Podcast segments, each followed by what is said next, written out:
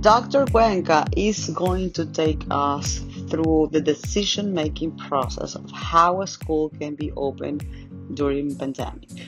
COVID-19 has been a great challenge to educators and um, as we move along uh, we're starting to ask questions and also living the pandemic it's responding all those hard questions then we need to ask. But the only way of getting into the answers is by actually having the experiences of educating while we're living in a pandemic. So please listen to this genius that's what i think he is and let's see if you can gain ideas or maybe you have curiosities that you're looking to you know get to know more and understand more about these subjects in this podcast thank you so much hello hello everyone how are you please say hello as you come in uh-huh hello yes so today we're gonna be there, uh, no. Okay, Kathy Rothenberg, no. All right, how are you, everyone? I am extremely, I feel privileged, actually, to have Dr. Cuenca here talking to our followers. Uh, these are very hard times for parents, a lot of uncertainty. I heard uh, the dean of University of Miami with a great spirit talking about opening up the campus on August. So that's great. And he said something that I love. He said, "I need to change predictability for adaptability," which that was amazing when I, when I heard that. And that's exactly what we're moving towards. It's a process of adaptability where a lot of things are going to have to change there we go. We have how so we have Dr. Cuenca here. He joined us. He has to request me. Let's see if that can be done. Hold on a second. Let's see. Um, yes, so not yet. Uh, so you know, as parents, you know, I've been talking with a lot of parents. It's my job. You know, I have my clients, I have my friends. I have this amazing community here where I get a lot of you sending me messages, which I love. Some of them are critical sometimes, which I appreciated very much. And some messages are, you know, they are aligned with everything that I say. And uh, what's interesting is that you know pretty much you have two type of parents. You have a parent that is always concerned about the fact that we might go back to lockdown or quarantine and then you have parents that are more optimistic. None of us know what's going to happen but we have to i think that we have to act thinking that we are going to have an on-site school happening next year um, i think it's it's important for us because we have to get prepared so it's not to look like what we had in the past. It's to look like differently. And um, so we're to have to prepare, we have to adapt, and we're to have Dr. Cuenca. There we go. Okay. Uh, yes. So Dr. Cuenca here talking to us.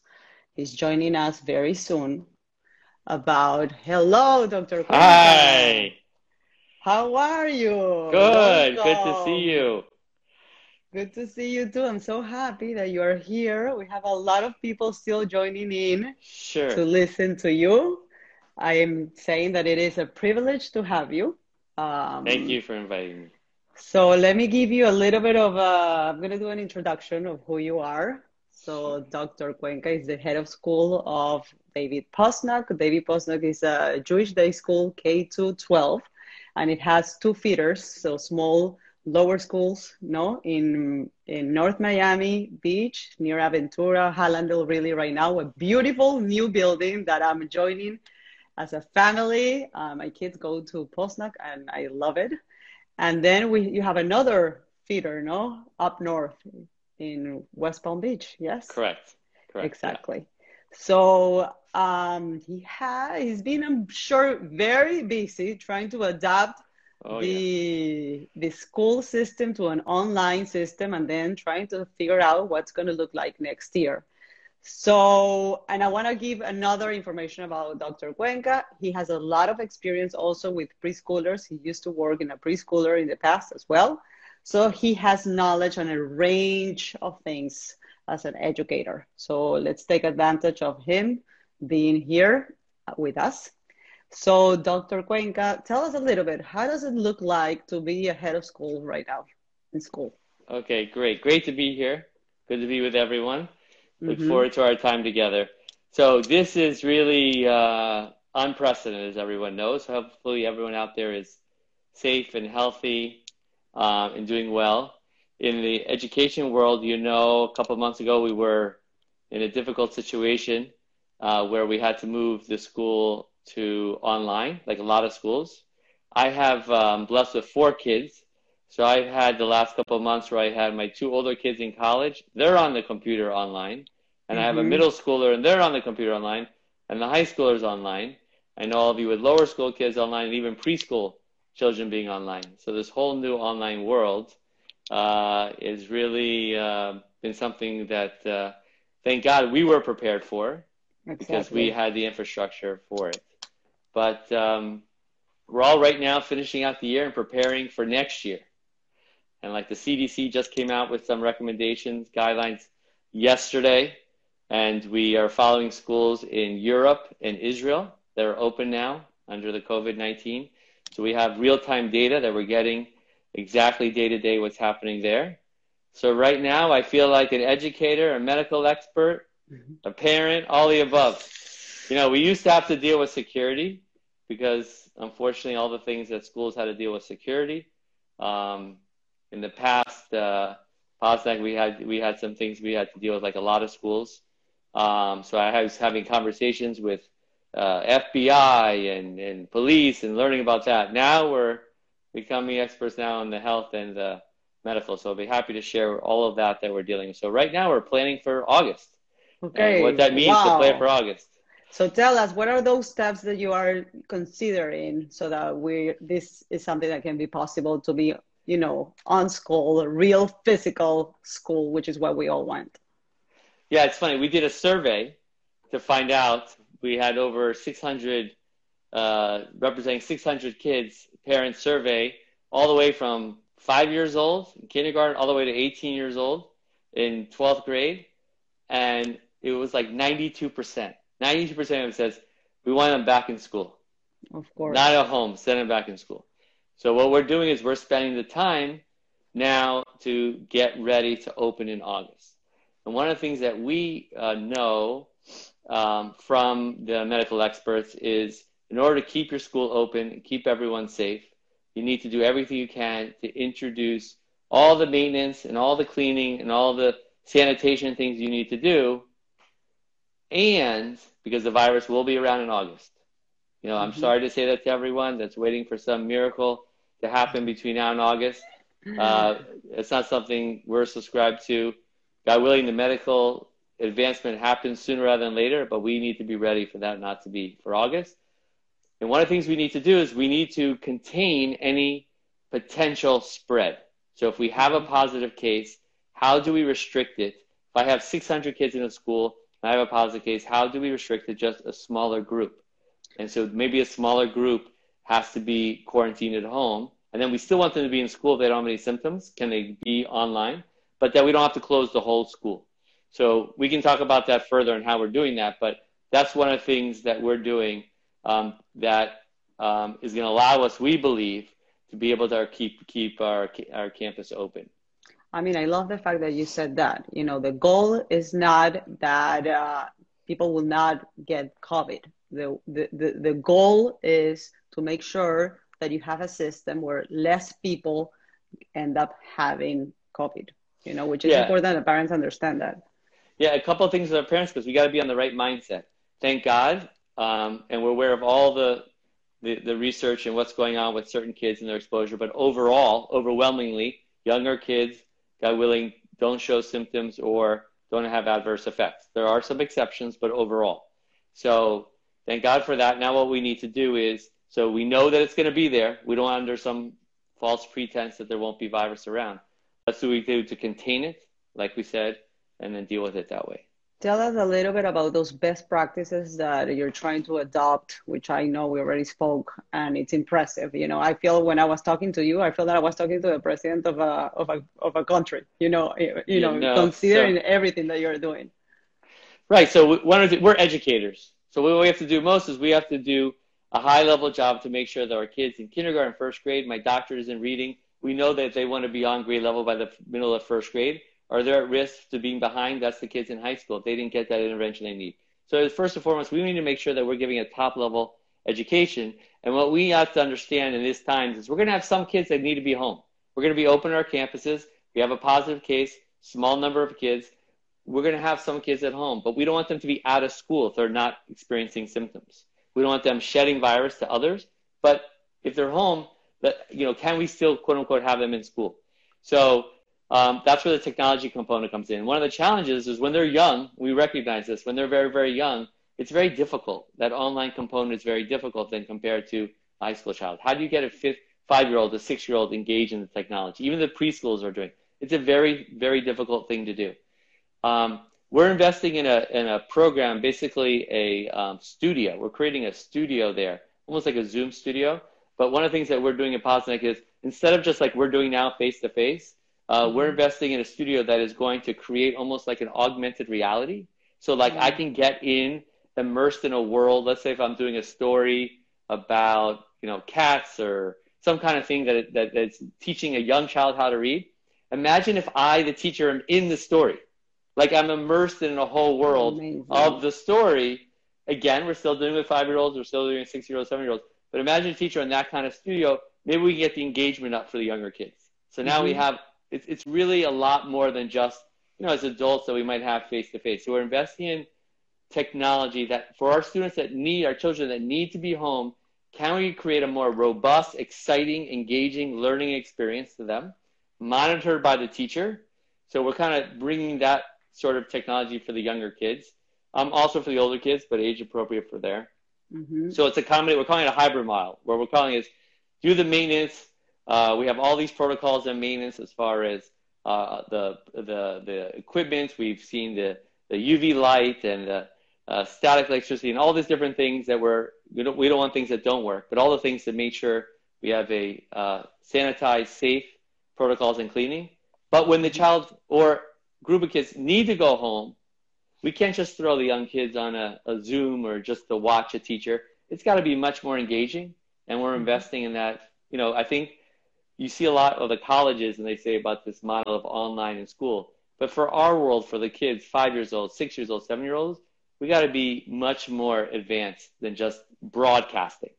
So we are creating this um, for next year. We look forward to rolling it out to parents. You know what? I love to to hear that. And as I'm hearing you talking, you know, one of the let's say the positive aspect you know, for a school of going into an online system right now is to learn from mistakes. You know, this this is new for everyone. I'm sure all schools are learning what is really working and what's not working. So I think the positive aspect of, of being right now in this situation is that you educators can actually say, okay, let's see what's working and what's not working and make the changes as researchers, we know that, you know, learning in a two dimensional way of children, you know, the lack of engagement that we see in research, it's, it's a problem. You know, children yeah. do not engage with a two dimension. So hopefully that three dimensional aspect, virtual reality type of system, it, it, it, will be really, really possible. And, I, you know, it sounds as an amazing idea. I really hope that other schools are able to adopt that. Um, so, uh, uh, you want to add something about it? I just want to say, so technology is now a, it was always before, but now more than ever, technology is an extremely important part of the educational experience. It should be age appropriate, but we have to adapt the technology for the learner. Like we have to mm-hmm. adapt the technology. We can't just create, okay, say we have a Zoom or we have Google Classroom, and for five years old to 18 year old, we're going to present this type of technology. It has to be customized and altered for the age of the learner, developmentally appropriate where they are. So I think it's not an all one broad stroke, take it the same. And I think all parents need to check and make sure whatever school they're in, that it, the answer can't just be, oh, we have technology, we have Zoom, we have this thing. It must be better planned out and thought and then tailored towards the age of the learner. I mean, how are you mm-hmm. going to use the technology to better engage? Because we know the more engagement the learner, the more they will in, be into the learning and hopefully acquire the skills that we're trying to do. So it's not just technology, it's not just Zoom, it's just a, how am I using the technology to benefit the learner? Totally. And tell us a little bit about the process that your teachers, your staff are going through right now with all of these changes that we're going to be experiencing in the educational system. Yeah, so when we got when we got kind of thrown into the online right right away, it was difficult because it was planning on the on the fly and trying to use the systems that they were comfortable with last third of the year. Now we're putting in a whole professional development plan because of the uh, studios that we're building and the online learning that we were customizing for the kids. So we have the teachers understand. The teachers understand that next year is different, different for them as well, not only those kids. And so I think that's where uh, the training comes in. That's where you have the mindset. You have to have teachers with the mindset that you know I might be doing things a certain way for many many years. How do I adapt? Right. So a big part of our school is you have to be able to adapt uh, to uh, the new changes that are going on in the world that we're living in. Um, so I think it starts with the mindset of the teachers and, and, having the right kind of mindset that I think we have. Um, we're learning a lot. The teachers are learning a lot. Um, that's one of the positives about being online now. I know everyone wants to be on campus and in school, but we are learning um, in preparation for next year. Um, mm-hmm. And then we have a number of, of uh, protocols we're putting in place in the summer that the teachers can engage in that technology and practice and learn and so forth. So we're we're uh, teachers are normally um, having to enjoy the summer on their own. They'll be able to do that, but with COVID, not not everyone's traveling as much or moving around. And thank God, the teachers, the best teachers are always a great teacher at heart, right? The, when when you're a teacher during the ten months, you're a teacher during the summer too, and so they are eager uh, and excited, many of them, to be able to try out this new way of doing things. Um, so cool. they're pretty excited. You know what? I was listening to the UM dean, and he was talking about the fact that he's doing everything that he can to open up in August as well. And he said that he's usually his system is to predict what's going to happen next, and now he's changing his mindset, and it's not about predictability, but it's about adaptability. Yep. And you're talking about uh, what how teachers have to adapt, and I think as parents we have to go through an adaptive adaptation process as well. So, what do you think is going to be our role as parents during this new type of uncertainty that we're going to be facing? What are your recommendations, advice? You know, talk to us. Yeah. So first of all, we're all in this together. So when you take your child to school, we're all in this together. So one of the things we do is one of our teachers um, said that not sharing is caring. Right. I thought it was a great line. Meaning we're all in this together and have a responsibility towards each other, right? So we all have to do the hand washings. We need our parents to know that if their child is not feeling well, they should not come to school.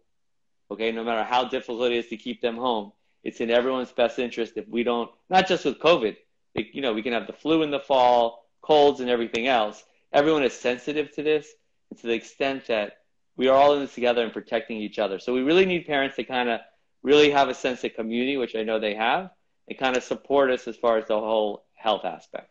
Um, the other thing that's going to be very, very important, especially um, given the, the, light of uh, some of the protocols that we're putting in. So, for example, for the younger kids, one of the things that we're thinking about is nothing is coming into the school. Your child is coming to school. Normally, they have their backpack, they have certain things. We're thinking about just your child is coming to the school in kindergarten, first grade and mm-hmm. just them are leaving. They're not taking anything out of the school. Right. So because of that, again, to protect everyone, uh, the communication is going to be very important. The communication between the teacher and and and the uh, parent. Uh, we don't want any lag in that communication. So if you see anything going on, we want to have that communication um, uh, not delayed. If they if there's certain things they see that their child is struggling with or, or things that are saying, we want to have so communication is very important. So trust between parents and the school about the health of their child, health of themselves. Okay, reporting mm-hmm. that. One of the things that we're developing is a wellness app where parents mm-hmm. are going to report, you know, how they're feeling, how spouse is feeling, how their child is feeling. Teachers are going to do that too. Administrators are going to do that. So we're going to kind of communicate and share with each other um, through a wellness app how we're feeling. And then I think communication is going to be very important.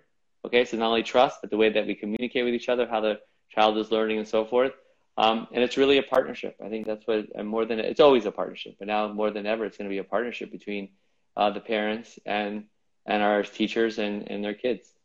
Yeah, for sure. I mean, it does. I, I think it's going to involve a change in us. Um, I do wonder, you know, what type of steps schools are going to end up uh, doing to train everyone because you're going to have to train us parents because we're sometimes don't know. We, we, we actually are more difficult to train than children, you know, the process right. of training that is children. Multiple exactly so the, the, the, process of training children i mean what tell us a little bit more about the specifics that you are doing. I know parents are very some not all parents but some parents you know in their mind it's just difficult. It's impossible. And i think dr Cuenca said something at the beginning which is yes it is impossible if you think that covid would not be in school.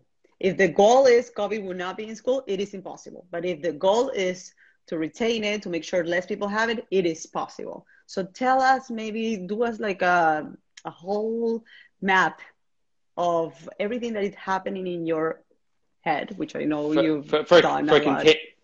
You mean like exactly. for containment? So, exactly. so yeah, so a couple of things. So we talked a little bit about the technology side. That has to be robust and ready to go.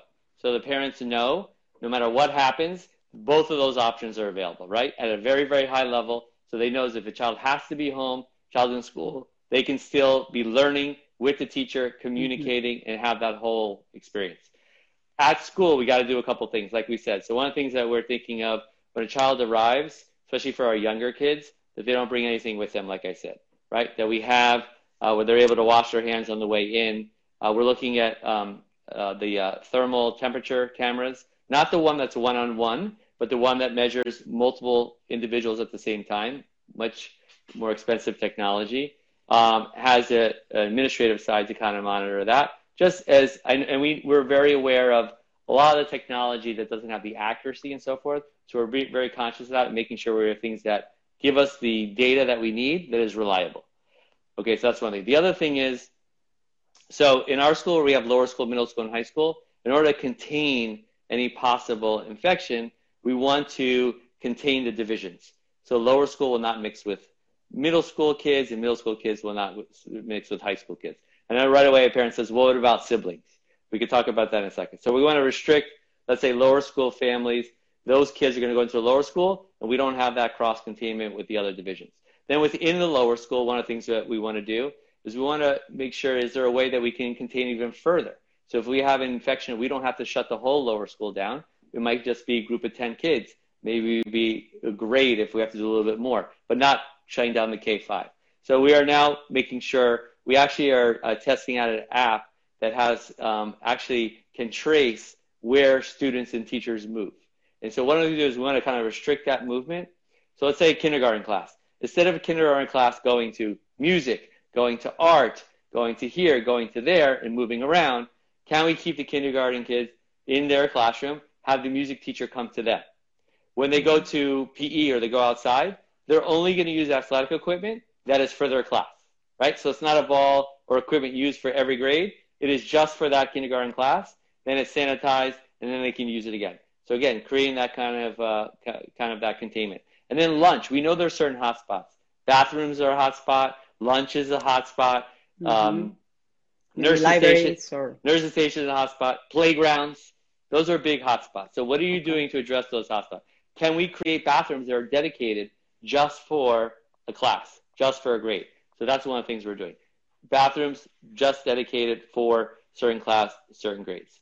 Um, the whole lunch program. So one of the things that a lot of schools have is you have that that, that like food line where kids get mm-hmm. served and it's kind of an open food line maybe and you mm-hmm. pass through. That's not helpful when you have a pandemic. We don't really want that sort of thing. So we're working with our food supplier so that the distribution point of the food is to those group of kids. There's not an open food line. There's still options. Still, still have different options, but they're contained, sealed, and so forth. Uh, like grab and go kind of thing that we're used to as adults. It's like a grab and go kind of container, but that for our young kids so that it's not a open kind of breeding ground for spread of, of the virus. So that's just some of the, I mean, we're working 10 hours a day, every single day to get ready for August. And, and I'm just giving you just the tip of the iceberg of the overall, but this idea of this containment so that we can minimize the spread of the virus very important. And then the other thing is uh, testing. If you read that all over the place about testing, um, and a lot of politicians like to say, you need more testing, we need more testing. But I caution parents to look at the details matter when it comes to testing. So there's all kinds of different types of testing and different types of reliability as well. For us in a school, if we're going to be involved in any kind of testing with contact tracing, we're not interested in bl- you taking blood. That's that's too invasive for us. We're not used to the swab in the nose or down the throat. But saliva testing, which Israel, I just saw something that came out of Israel today, a rapid test the, with saliva testing. University of Florida came out one. That's one of the things that we're looking at. Less invasive, easy to do, um, quick turnaround. We're hoping the reliability even gets better. Okay. Hopefully. But like that'd be something that also will help us do the contact tracing because parents want to feel assured that if someone tests positive, whoever comes back or whoever's left in the school is not shedding virus either. Mm-hmm. Okay. And we understand all the limitations on testing that if I test at 10 o'clock on a Tuesday, it doesn't mean that that night they're still negative if I tested that. So we understand that. We're never going to get, like you said about the virus, we're never going to get guarantee. We're never going to get to zero. But if we reduce the risk enough, we do a number of things in containment enough, we have some testing capabilities that we can do. We do the sanitation that we're doing. Plus, we have the online, so a parent feels confident that if we are, my child has to move on, they can still learn. They can still engage with teachers and so forth. Then all of those pieces all together is what we're doing going into August. No, it sounds great. Let me ask you a few more questions in relation to those procedures. What about if, uh, you know, what have you thought about if a child um, has COVID? What uh, what about the the transportation? Like we have a lot of transportation in our school. Any thoughts about that? Wearing mask or gloves? Like how are you with yeah. those uh, guidelines? So, right. So we so this is where our context right now. The schools in Europe that we have contacts directly in the school. Okay, uh, in Israel that have schools open, and so we have direct contacts with the nurses and administrators, and so we're getting direct results with there a lot of the schools are doing masks. Um, you know, a lot of the schools are using the mask as a way to uh, control uh, further spread. It's difficult for the young kids. One of the things is for the five or six year old, seven year old, it's very difficult to do that. A little bit different, you have a high school kid, but even high school kids, even all of you, if you think of all the parents, keeping a mask on for many hours in the day, it's very difficult to do that, very uncomfortable. Uh, so one of the things that we're thinking is when students move, when a student moves from one room, is leaving the classroom to go to another room or to go outside, when they move, they leave their contained area, they wear a mask, a face covering. Mm-hmm. But when they are in the classroom, perhaps, they don't need to wear the mask. They're free to do it. That's why it's so important to contain, make sure there's no virus in that classroom and they can they they can they can be in the classroom learning with their teachers and so forth. But when they move, that's when we're thinking that they they wear the mask. Um, there's the the buses are another hotspot. You know about the transportation. The CDC yeah. came out with some guidelines about you know you create that social distancing on on the buses as far as keeping them you know every row open or seats apart. Again, that's very difficult on a bus to be able to do. We're looking about things that the bus drivers tested frequently. Um, that uh, the buses are sanitized in the morning and before they leave in the afternoon. Okay, mm-hmm. and then of course with our health apps and monitoring and thermal temperature and so forth of our kids, making sure that no one gets on the bus exhibiting any kind of symptoms or carrying the virus. You know, those are some of the things that we're doing on the transportation to try and make that as safe as possible. No, and at the end, as a parent, you have the choice. I mean, you can either send your Correct. child in transportation, or if it's an issue for you, then you can actually take your children to school. As I said, this is about adaptability, and we're going to have to do our best at the end. Now, Posnack is a great school. Um, they have you as a head of school, which I think it's um, so important to have a great leader that manage an amazing team, 100%. But no, not every school has the resources that Posnack has, or have the space that Posnack has, or there are schools where we they have much more uh, students I know there's some educators here listening to us. Any recommendations? You know, what what's the best thing that any other system can do? I don't know. Anything that you can you tell know, us about it? One of the challenges that my friends and colleagues in the public system are schools that have much larger numbers. You know, you have schools that have not 800 kids, but 2,000, 3,000. Mm-hmm. You know, how do you how do you handle that? It's very very challenging. It's challenging because you know, a lot of parents will say, I go to Target, I go to Publix, I go for a jog, everything is fine. But schools are different environments. Schools are, uh, you know, very often a closed environment. You're with the same number of individuals for many hours in the day. It's not like going to Target. It's not like going to Publix. And so when you have large numbers of people like that, large numbers of students and adults, it's very, very challenging. And one of the things that we're trying to do is reduce the numbers of that containment. Remember I said the lower school is not mixing with the high school. And then even when the lower school, the grades do not – share spaces. They do not mm-hmm. cross paths and so forth. Uh, teachers move instead of kids move. When you have 3,000 kids, how do you do that? All my colleagues in the public system are really talking about those staggered schedules. It's the only way to get the numbers down. You know, so you're going to go to school Monday, Wednesday, Friday, you know, certain kids. And then the other days you might be online, or Tuesday and Thursday. There's a model where you go four days, a certain group goes four days, another group goes another four days. I heard in uh, in uh, Broward County, they're thinking about maybe you know just the younger kids will be in schools and the older kids will be online all the time. Mm-hmm. So it, it's trying this combination of schedules to reduce the numbers. At the end of the day, that's what it is. I want to reduce the numbers of possible spread of infection, um, and so they're creating these staggers.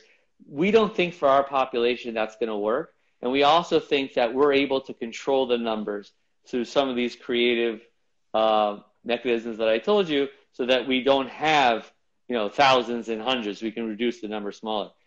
Know, that's what a lot of educators, I mean, that's why you see, look at the colleges. The state of California state college system said, we're not opening in the fall. But then, you know, Notre Dame University and Boston University, they say, we are going to try and open. And that's other one. You get this, this whole country has this complete, because there is no right or wrong. We're kind of learning as we go. But the one thing we do know is that if there is an outbreak or a spread that's not controlled, the whole school is going to shut down. And we know from the survey, like I just said, parents want their kids in school. So we have to do everything we can. So anyone that's listening, if you're in a school with 2,000, 3,000, 1,000 kids, a large number of kids, the only way they can control that spread is through a staggered schedule and reducing the number. There's no way 3,000 kids can show up on a Monday and they can control that you, you know very well. Um, So that's one of the things you kind of read. So I know, like at the University of Miami, I was reading there, they have like I don't know, let's say twenty thousand between te- uh, graduate students, undergraduate thing. So I know that um, the president of the university said we're going to test everyone, do contact tracing, but the massive operation to do that with thirty thousand people, there's limitations. They, I mean, I understand what he's saying. You're going to do it, but it's it's impossible. How do you do that? and do that effectively very well. Very, very difficult. But if I have, you know, 500, which I'm narrowing down and tracing to 20 or 40 or 30 or, you know, 50, much more manageable, much more manageable to test, much more, more manageable to do that health app that we're going to trace. How are you feeling? Who's sick in the house? How do we, how do we do that contract? Much, much more. So it's also a numbers situation. When you have an epidemic, when you have a pandemic, it's a numbers situation. How do I control that's what all the social. That's what the stay stay at home order is, right? If we stay home, it prevents possible infection. But we can't stay home. This is country cannot. We can't stay home. So we have to be smart, wear masks, reduce our numbers, not go to gatherings of concerts with a thousand people. Schools are the same thing.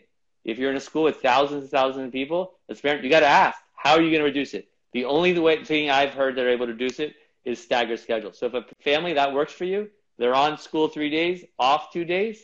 That's they're not telling you that now, but everything that I hear in the back channels, they're looking at all varieties of schedules to be able to do that. It's the only way to be able to do it. Yeah, no, we're not. Sure. We're we're we're going Monday through Friday. That's our plan. Yeah, and I know for you stability it's a big thing as well. So it's been like an important value, you know, that children have stability. So you know, in your school, you're it's it's it's you know it's it's a privilege you know, to right now be in a small school and be able to have the opportunity of having that stability. Um, now, I see a lot of questions um, coming across the bottom. I don't know if you ever want to, me to answer them, but I, I see some questions I can answer that I are popping up. Uh, well, the things that we're we're responding to most of the Okay. questions. I mean, there's some questions. Some people already asked questions that we already responded before, Right. so I feel bad, you know, that you know you were late to see it. But please know that this is going to be in my IG uh, channel, so you can go ahead and revisit. You know, I'm trying to be to go all over the board and you know make sure that you answer all the questions. If, if I could just say, because something just on really quick, that travel is a big thing. Someone asked about travel. On the Mm-hmm. health app, not only are you going to report how are you feeling, but you're also going to report if you travel. If you travel to a hotspot, it's very possible we're going to require you to be tested, or you're going to have to be at home online. Again, not out of school. We can keep you maybe not on campus, but learning online until we make sure that the tests are coming back negative and you can return to school. So even families that travel, we're going to trace, and we're to, you're going to know going into the school year, this is something that you're going to have to self-report. hmm completely. I mean, w- one of the things that Dr. Cuenca was talking about that this is a process of collaboration. We're all going to have to collaborate to make sure that we detect the people that are actually being, you know, uh, with COVID, and there's going to be testing. There's going to be a lot of procedures related to tracing. So now, tell us a little bit about standardized tests. You know, uh, I think that's a big thing. You know, I don't, I, I don't understand how standardized tests test can work right now. Yeah, so we could do a whole session, a series just on standardized testing. So, um, so everyone out there, so standardized testings are what, what when we say standardized testing, it's a norm reference test. So, norm reference test means we're going to compare my child to another normative group. So, a seven-year-old to a seven-year-old, and then we're going to place my child's performance in that normative group's performance. So, did I score in the top ten percent? Did I start in the top percent? Okay. So when you compare to a normative data, standardized, I need to have it standardized to make my comparisons valid. Because I must standardize what the normative group did. I'm comparing myself to a normative group. So in order to compare, we both have to experience the same thing. So that's why, like on the college board, I don't know if you're reading, everyone's reading out their parents on the SAT and stuff like that, or the AP exams, and they gave it home, and some people couldn't submit. Can you imagine they studied for the AP exam, they couldn't submit, the college board says Yeah. you have to take it over again. Now parents want to sue the college board and think that very, very difficult. We we're going into our final exams for the older kids, and we have things that technology affords us. Obviously, this is not for kindergarten, first grade, second grade, but for older kids, high school kids, even middle school, things like lockdown browsers where they uh, we we cannot they can't surf the internet when they take an exam. Uh, we have things that there's a camera. They take their phone, right? Because you have other devices. You have to go to a certain site. It puts you on a camera so that when you're taking the test, that site is catching you on camera. The technology even says that if you look away, it pings the administrator. Wow. So technology gives us an authentic kind of experience on the stand, but it's difficult with standardized tests because we're trying to create a, a reliable test environment and that the results we can compare. Um, standardized tests, like again, we could do a whole session on that. I But think about it. What what are the expectations right now that you, as an educator, that really understand the process of learning? What are your expectations for our children in terms of learning right now with all these changes that are happening? No, and how is that going to be going to affect the testing process of our children, the leveling, and all of those things that are part of a normal school year? Yeah, so in our school we have something called ERB, which is standardized tests. We're not doing it. I mean, we're not. We're not. We decided not to do it because we don't think that the results are going to be that valid. hmm So one of the things we have to consider as parents is that there's a place for testing. Testing gives us good data. Gives us it gives us another data point.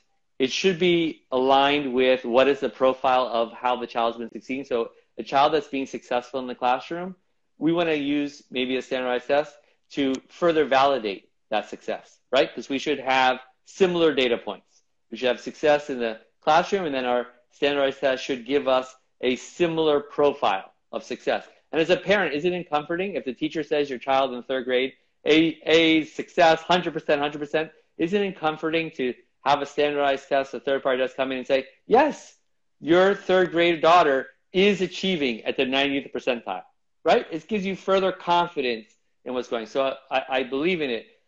But right now, doing it at home I don't know how good the data is on. So we, we, we, we didn't on standardized tests. We didn't really we we didn't uh, do that this year. So you don't recommend teachers to use that. That's pretty much what you're saying. And yeah, I, I think right now we have to be careful with that. We have to make sure that through our interaction with our students, with the work they're doing, um, how they're demonstrating, the questions they're asking, um, the, the work that they're submitting, we need more of that kind of evidence. I think standardized tests at home is, first of all, it's a very unusual environment for the kids. This is not the way that they're normally learning. This is not the way normally we're assessing. It's going to influence. And plus, we have some, ha- I mean, nothing against the parents. We love all of you, but in some houses, there's chaos. There's screaming and doorbells, and Amazon's is delivering every single day to the house with a doorbell. Or the parent is saying the answer. Yeah, uh, four, right. five. or they're holding up the answers you know, it doesn't give us authentic results. So it's no fault of the child that they have that all going around the house. You know, like my daughter had to take an AP exam on the computer. We all had to leave. She said, everybody out of the house, and we couldn't hit the Wi-Fi. We weren't allowed to hit the Wi-Fi because she didn't want to go down. So we're walking around the neighborhood. This is what's in the, the year 2020 we have to do. Get out of the house so they can use the Wi-Fi. So, but this is not, you know, so out of the normal. It's going to impact the child's learning. So, as an educator, what do you recommend as parents uh, to do this summer with our children? Okay, so my doctorate is reading, and no offense to the math, the lovers of math, I'm a big fan of math too, but the single number one indicator of success later on in life is the readers. And I know a lot of parents, the kids that need to read more are the ones that don't read because they don't like reading the one thing, if I can stress to all the parents honestly, especially of the young kids, especially the kids that don't like to read, reading is a tremendous window to opportunity of success. Tremendous. And I know it's difficult because a lot of the parents don't read themselves. And, uh, and I'm not talking about reading the newspaper. I'm reading a good old book. You know what I mean? Um, not living on the internet. Um, uh, if there's one thing I recommend to the, for the parents to do, kids need to be outside. They need to have their friends you know, they're being restricted to that. They need to be enjoying being a child. We need to be safe. But that good old fashioned sitting with a book and reading, I'm telling you, we have research. The kid that reads 100,000 words versus the re- kid that reads 10,000 words at third grade, the one that reads 100,000 words is 10 times more likely to have success academically and beyond. Okay? Mm-hmm. There is nothing more important. And I know a lot of teachers say, um, and forgive me for any teachers listening, this is not anything negative, but they might say, okay, read 10 minutes a night, read 20 minutes a night. Some of those parents do those reading logs. If I read 20 minutes, then you put your initial. The truth is, it's not about time read because some of our kids, they read a paragraph, then you talk and everything, which is great. I'm not against that, but it's words read. Words read. If we had a counter on every child and the number of words they read, the child that one that did it. That's very interesting. And what are your thoughts about summer camp? Hold on, my my. Are uh, you okay? Yeah. Did okay, it my die? thing is running low. Okay, on summer camp. Yes. One second. Summer camp. Yeah, I think uh, some of the summer camps are opening, and mm-hmm. I think that you know one of the things we know from my contacts is that being outside is is safer than being inside. So the extent the kids are outside, the event that they are, the camp has uh, sanitation measures in place. That they're, you know, not everybody's using the same athletic equipment running around like that. The way they're serving lunch, parents should ask how are they serving lunch, so forth like that. If a camp has kids outside a lot, they're doing all the measures and, and keeping kids um, not huge groups together. How are they serving lunch? How are they cleaning things? How are they dealing with the bathroom? If some of the things that you've heard tonight they're doing, then I think for, again, you have no pre existing conditions at home, child is healthy, all those things. I think the risk is relatively low for them to enjoy camp as long as the camp is doing those things. Let me tell you, let me ask you something. I've been reading a lot, you know, about how COVID has affected uh, mental health of our children. That's like my passion. Yours is education. Mine is, you know, the brain. And we did a bunch of questions in my community and we asked about, you know, level of energy of kids right now, level of motivation, uh, you know, how kids are feeling overall. And I have my kids at home and I see like a major difference. And people, parents are concerned. You know, you talk to parents and what they have in their head. What if, you know, we have another lockdown? You know, what if my child is sick? and building that trust right now i think it's it, it's been it's been a challenge you know for any business for the education system you know and i i feel that the community is like very split you have people that are willing to take a lot of risk and then you have people that just want to stay home no i yeah. don't know do you have any message that you can send us yes so I, okay so first of all i don't think anyone should take a lot of risk because if you're taking a lot of risk it can impact all of us so a lot of risk is not a good idea. I think we have to be smart, but I do think we need to get out. I do. I think we do. You know, staying at home. You know, which is more risk: staying at home and the mental consequences of of never getting out of the house, or being safe and smart, doing the right kind of things, and and and, and getting out some. I think for kids, first of all, they need physical activity. You know that their bodies need physical activity. You know, sitting in front of the TV all the time or sitting in front of the computer all the time. So sleep, diet, right? What they're eating, sleep. In a situation like this, all those things just become more important. You know, you know, we talk to parents all the time, a kid that struggles in school, and one of the things that we do is we ask to like sleep and diet. And usually there's a correlation. It's a child that eats, you know, when you learn, you're, you're burning protein in the brain. You need protein. And then we talked to a parent of the child that struggles and they eat sugared cereal. That was the whole thing they ate when they ran out. And they're not a good sleeper. So it's like sending a kid to learn with both hands behind their back. It's very difficult Completely. for an adult to do that. Now you're asking for a six and seven, eight year old to do it. So in a situation like this, we even have to be more careful. Those things are even going to be more important, right? So make sure they get physical activity, but be smart about it, right? Um, we don't want to send them in a huge group of, of kids, but some kids together, um, keeping relative distance, maybe depending on their age, if they're going to wear a mask or something, um, but just enjoying being outside, right? We need to get physical activity. Then their diet, and then their sleep is important. And then you would know this better than me, but routines are important. We see a lot of kids that are at home and they're sleeping late and they're not getting out, staying in their pajamas, and they watch all the psychologists, everything I've read, and I'm not a psychologist, but everything I've read is routines are important, right? Get up, take a shower, get dressed. You know, even though you might be home, this this idea of not getting into a schedule, and I hear it for adults too. If you're not in a schedule, that's not going to be helpful. So all those things are important: sleep, diet, exercise. It's now more important than ever. I think, in other words, what you're saying is we have to add the variable health but other other all the other variables are as important and it's not an issue of it's not about substituting substituting all the health aspect of a child no? Yeah if, if a child's brain is learning it's all together. It's the complete child. If they're stressed they're going to have a harder time to learn right? If they're not sleeping which is going to cause stress to their brain they're not going to learn as well if they're not eating well, if they're not eating, if they're not prepared, you know, we don't associate sometimes diet with the learning and sleep because we're also busy in our own lives and the convenience and what we need to do and so forth like that. I understand, but it has a direct impact on a child's ability to learn. It's like setting them up for success. Like, how do I set my child up with everything in their favor to be able to be successful in school?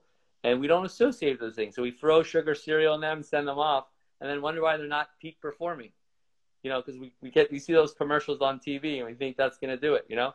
Um, all those things matter. All those things matter, and especially a time like this. So we talked about the mindset of teachers. We can see your mindset, you know, which is super proactive, making sure that everything is ready. We talked about the mindset of parents. So what is the mindset that you want to see your students in August? Okay, so it's a new world for them, right? If we have masks, can you imagine these kids? I mean, we also don't mm-hmm. want to frighten the youngest ones either with a lot of PPE equipment and gowns because it's still their school, right? It's their home away from home, so we have to be careful. But I think one of the mindsets that we need to do, and it's something that we teach anyway, especially in the young grade, that is a community, the idea of community, about working together. I said, you know, uh, not sharing is caring. Caring. And this, you know, this is not the way no- lower schools normally work, right? Normally, you know, we're sharing our crayons and we're sharing our things. So I think right out of the out of the gate, we're going to have to kind of retrain some of the kids about the things that we would normally naturally do, especially in the lower school, right? So I think that's what we need to spend the first few days of the year is kind of teaching them and then introducing them that is caring, right? That seems foreign, right? That I can't share. I can't share my food. I can't share my crayon. You know, maybe you can help us with that. And how do we deal with that? Because God willing, we're gonna uh, we will get past this, and then we do want to share. Exactly, so but is that but you completely but let me tell you something the one thing i'm a person that tries to look for positive in every single situation and there's always something that we can learn about every situation and i do i'm a believer that suffering brings good things in life you know that's how i see life and we've been living a life where you know the i is the most important thing. We've been living a life where we have a, a fake sense of om- omnipotency of the fact that you know we can do and we can accomplish whatever we want. And but the reality is that corona is tell, telling us something completely different. It's like if we don't think about our neighbors if we don't think about the vulnerable people uh, no if we don't think about you know this social consciousness that we have to develop you know you're gonna suffer the consequences so i think and then we're, we're really in it together right exactly i mean it took a pandemic the whole world can impact each other. The whole world. You know, we think in our own isolated world and something something happens over there, it doesn't matter. But this goes to show you, maybe that's what God is trying to teach us all, that we're all connected and we all mm-hmm. have to look out for each other, right? Completely. And I think that's the mindset that we have to train our children to have this summer. I think parents, we have a big responsibility here. You know, we have the tendency of putting everything to schools, I think we should not do that at all and we have to make sure that our children are set up with the right mindset to start school. I know a lot of people are very afraid of going out and going into summer camps. And as Dr. Cuenca said, you cannot be too relaxed either. But we have to make sure that our children start school feeling good about themselves, being healthy, you know make sure that they have some social interactions with very few kids but that's very important. You know one of the things that i'm afraid of is all the social anxiety that this situation can bring when you haven't seen a lot of kids you know you going back to that environment like it's it's very tough not easy. So let's get prepared. I know this is tiring for us and for Dr. Cuencas, you see, he probably has been reading like a whole, you know, you've been reading like crazy for sure, you know, with everything that you're learning. No, he's saying that now he's a doctor, he's an educator, what else? You know, like a policy maker, name it, everything that you can imagine. And so we're pretty much finishing right here. So I don't know if you want to summarize everything that you said, you know, maybe in two minutes. I know you, you're great doing that. So no, thank you for inviting me. Uh, nice to talk to you, and hopefully, people, parents, got some good information. I think the takeaway is what you said perfectly here at the end, right? That this is difficult, this is challenging, but from challenges with the right mindset, um, tremendous opportunity and growth, and this idea of grit, right? Psychologists teach us this idea of grit to teach the kids. You know, you fall, you get back up. This is not easy, and for some of our older kids, we can have real conversations with them that we will overcome this. And this idea that um, it's challenging and difficult but if we do the right things and we work together we're gonna we're gonna be better for it and come come out of it even stronger. And we look forward to opening the schools not just our school but schools um, around the around the country around our community. I mean parent we want to be in our school we want to be transparent so parents know what they're going into like you said, having the right mindset. There is going to be virus around, but we're going to you know use the technology as an asset, and we're going to work through it together and grow stronger. And I think this generation, everyone's worried. This generation, and I agree with you about the socialization and everything. But if we play it right, they'll be stronger than other 100%. generations because what they went through. They will overcome it.